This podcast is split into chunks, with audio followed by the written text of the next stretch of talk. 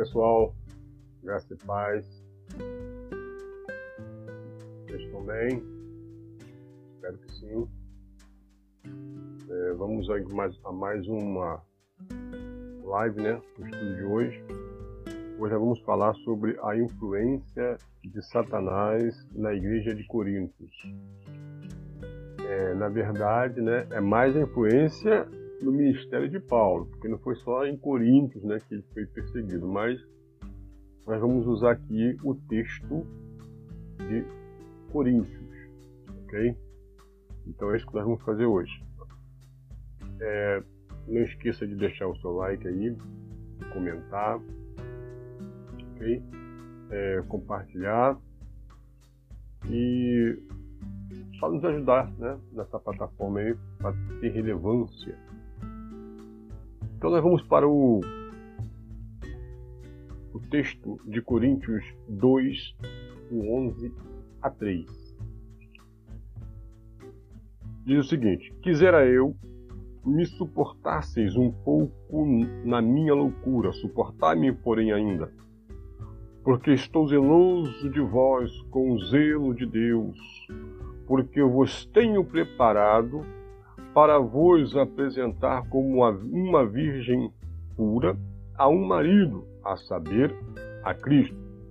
Mas temo que, assim como a serpente enganou Eva com a sua astúcia, assim também sejam de alguma sorte corrompidos vossos sentimentos e se apartem da simplicidade que há em Cristo. 2 Coríntios 11, 1 a 3. Deixa eu falar uma coisa para vocês. O apóstolo Paulo aqui ele usa um registro histórico, tá?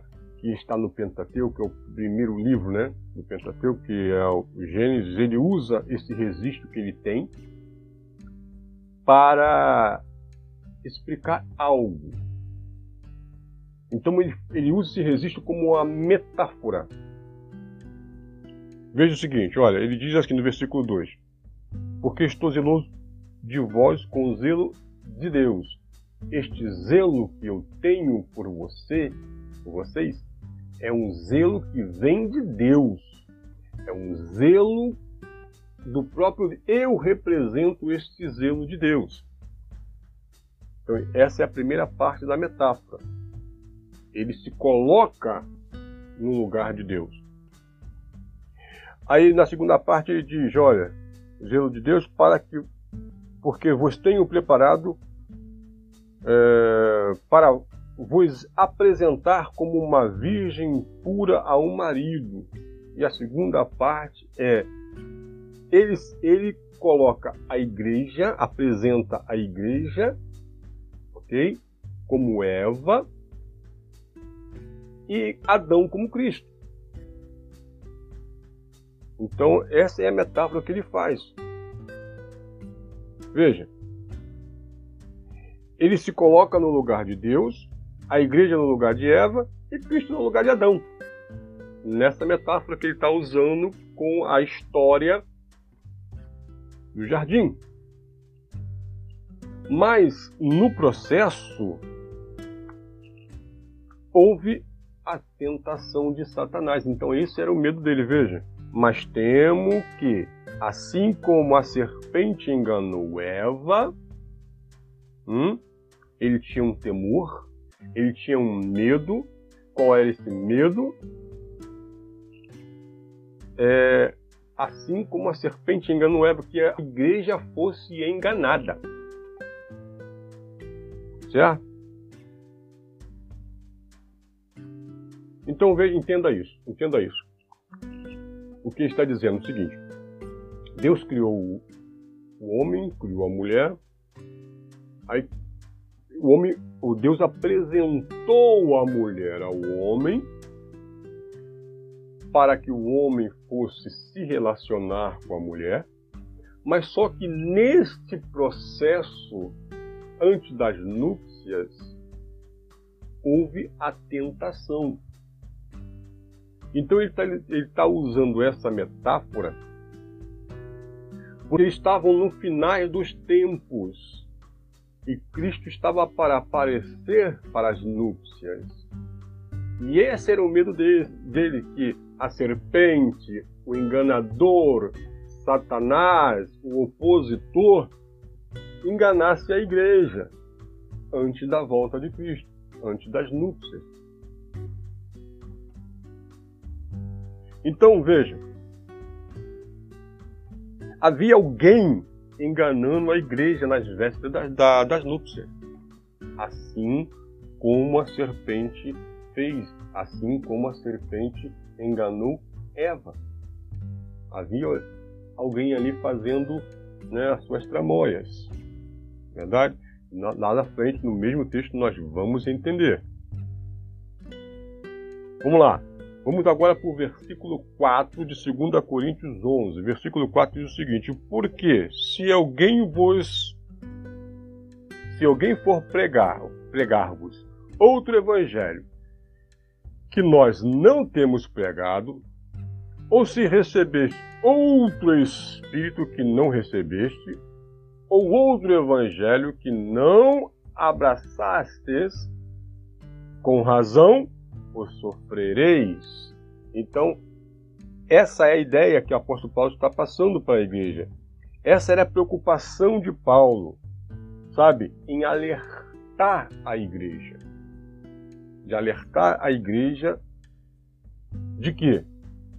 De um outro evangelho. O evangelho que foi. É, é... vamos lá, qual foi o evangelho que a serpente pregou para Eva? Entrando na metáfora de Paulo aqui de, de, de do jardim. Qual foi o evangelho que a serpente pregou para Eva? Deus disse para o homem: Desta árvore, dessa árvore não comereis. O que, que a serpente disse para Eva? Qual foi a mensagem que a serpente entregou para Eva? É verdade que Deus disse que você não pode comer de nenhuma árvore do jardim? Veja, uma mensagem enganosa, uma mensagem mentirosa, né? falsa. Então, esse era o medo do apóstolo Paulo ali naquele momento, nos finais dos tempos. Era que a igreja fosse enganada assim como a serpente enganou Eva com um falso, uma falsa mensagem. É isso que ele diz, a mensagem satânica, uma mensagem do mal. Consegue perceber a influência de Satanás hein, nas igrejas paulinas? Ele estava ali atentando, estava ali, estava ali, estava ali perturbando né, o evangelho que Paulo pregava. Vamos lá, versículo 5. Porque penso que em nada fui inferior aos mais excelentes apóstolos. Tem tradução que fala super apóstolos. A quem ele se referia? A quem ele se referia? Os da circuncisão, é lógico. Então, quem era o Satanás que estava perseguindo Paulo, que tinha uma forte influência no ministério de Paulo, eh, nas igrejas que Paulo fundava? Era os da circuncisão. Este era o Satanás da circuncisão. Não é verdade? Aí, olha, é, o apóstolo Paulo o, mistério, o, o, o ministério do apóstolo Paulo naquele momento estava sendo desafiado, estava sendo, sabe, colocado em xeque, estava sendo colocado em perigo. Por isso que ele temia. Por isso que ele usa essa metáfora, né, do jardim, se colocar no lugar de Deus colocar a igreja né, no lugar de Eva e Cristo no lugar de Adão, porque ele temia isso. Ele temia o que estava acontecendo naquela ocasião perseguição dos judeus.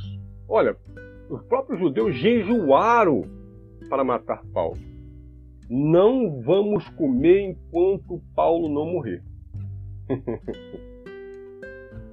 Então, era essa perseguição, era esse, esse era o diabo, era Satanás que estava perseguindo o apóstolo Paulo. Vamos lá, vamos agora por, vamos pular agora para o versículo 17, 17 e 18. Nós, no entanto, amados irmãos, privados.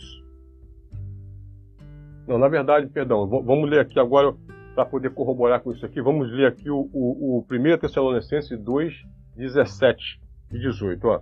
Nós, no entanto, amados irmãos, privado é, momentaneamente da vossa companhia, da companhia pessoal, mas não distante de, de vossos corações, trabalhando incessantemente com o objetivo de ir e ver a vós, a vossos rostos. Por isso queríamos visita, visitar-vos. Eu, Paulo, quis vos, vos saudar face a face, não uma vez, mas duas. Porém, Satanás nos provocou impedimento. Qual era o Satanás que estava impedindo Paulo de visitar os irmãos? Os da circuncisão. É só ler o contexto. Agora é um caso interessante. 1 Coríntios 5,5. Olha só. Entregue este homem a Satanás para que o corpo seja destruído e o seu espírito salvo no dia do Senhor. Qual era aqui o contexto disso aqui? Tinha um rapaz, um homem, que estava tendo relações com a mulher de seu pai, sua madrasta, e então Paulo ele envia essa carta e diz para ó, entregue este homem a Satanás. Agora pense comigo. Esse homem estava na igreja de Corinto, na igreja de Paulo. Né? Ok? Se ele estivesse na igreja de Tiago, de João, de André, o que aconteceria com esse rapaz? Com certeza o João, o Pedro e os demais convocaria um concílio, acusaria este homem, condenaria este homem e mataria, porque assim era a lei. E Pedro, Tiago, André e os mais apóstolos todos eram zelosos da lei, todos cumpriam a lei à risca. Então por isso que Paulo diz, ó, entregue este homem a Satanás. Quem era o Satanás que estava perseguindo Paulo? Os da circuncisão. Se ele entrega este homem na mão dos apóstolos da circuncisão, com certeza os apóstolos da circuncisão vão matá-lo. Mas se este homem for um eleito do Senhor, no dia da parúzia, o seu espírito seria revivificado, né? vivificado, melhor dizendo, ou né, é, ressuscitaria. Então, por isso que ele diz: ó, entrega este homem a Satanás para que, para que seja destruído, para que seu corpo seja destruído e o seu espírito seja salvo no dia do Senhor. Entende? Então vamos voltar para 2 Coríntios capítulo 11, agora o 13, o 12 e o 13. Mas o que faço, continuarei fazendo, para cortar ocasião aos que buscam ocasião, a fim de que, naquilo em que se gloriam, sejam achados como nós. Porque tais falsos apóstolos, então veja, agora Paulo está acusando os apóstolos da circuncisão de falsos são obreiros fraudulentos, transformando-se em anjo ou em apóstolo de Cristo. Então ele fala sobre é, a soberba dos da circuncisão, que são soberbos, né? Se gloriam na circuncisão, chama-os de falsos apóstolos, ok? e falsos apóstolos, né? E acusam de fraudulento, né? Quem, quem mostra ser o que não é. Onde tem fraude. Aquela pessoa que diz que é uma coisa e é outra, né? A pessoa fraudulenta. Agora no versículo 15 e é 14 e 15. E não é, é e não é maravilha, porque o próprio Satanás se transfigura em anjo de luz. E é muito, pois, que os ministros se transformem em ministros da justiça, a fim dos quais será conforme as suas obras.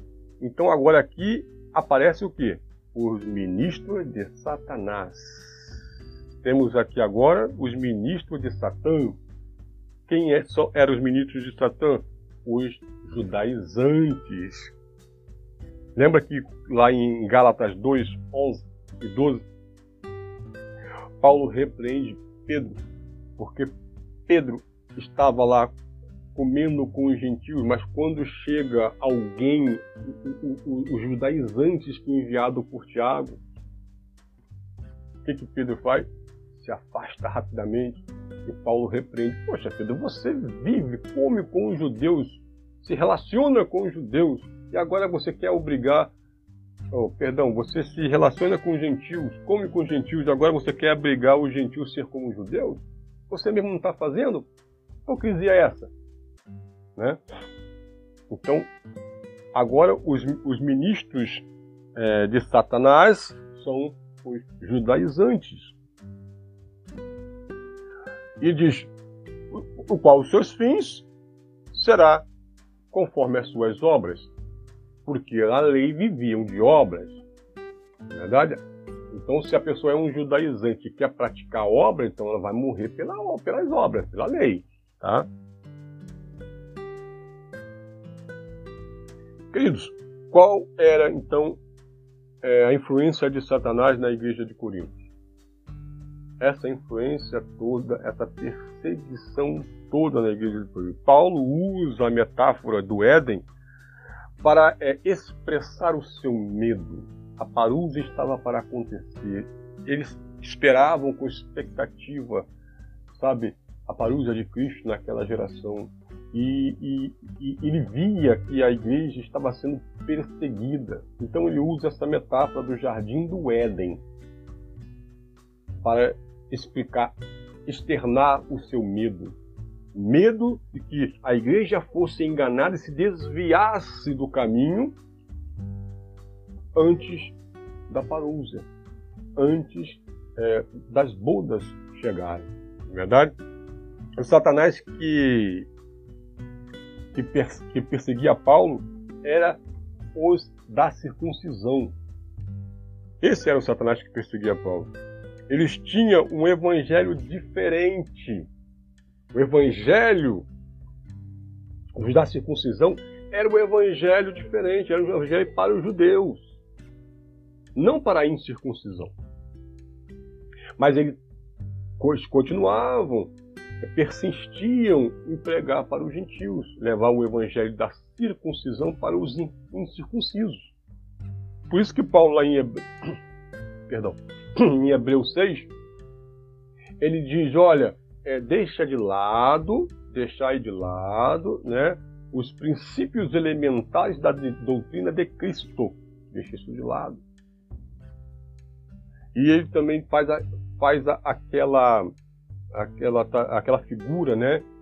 Em Romanos 7, o casamento. Agora, meus irmãos, nós pertencemos a outro, aquele que ressuscitou. Né? Porque a influência era muito forte. A perseguição era muito forte ao ministério do apóstolo Paulo. Amém, meus amados? Então, este é o vídeo de hoje. Fique na paz e até o próximo. Não esqueça de se inscrever no canal, curtir, comentar e compartilhar. Né? Estamos aí até o próximo vídeo. Graça e paz.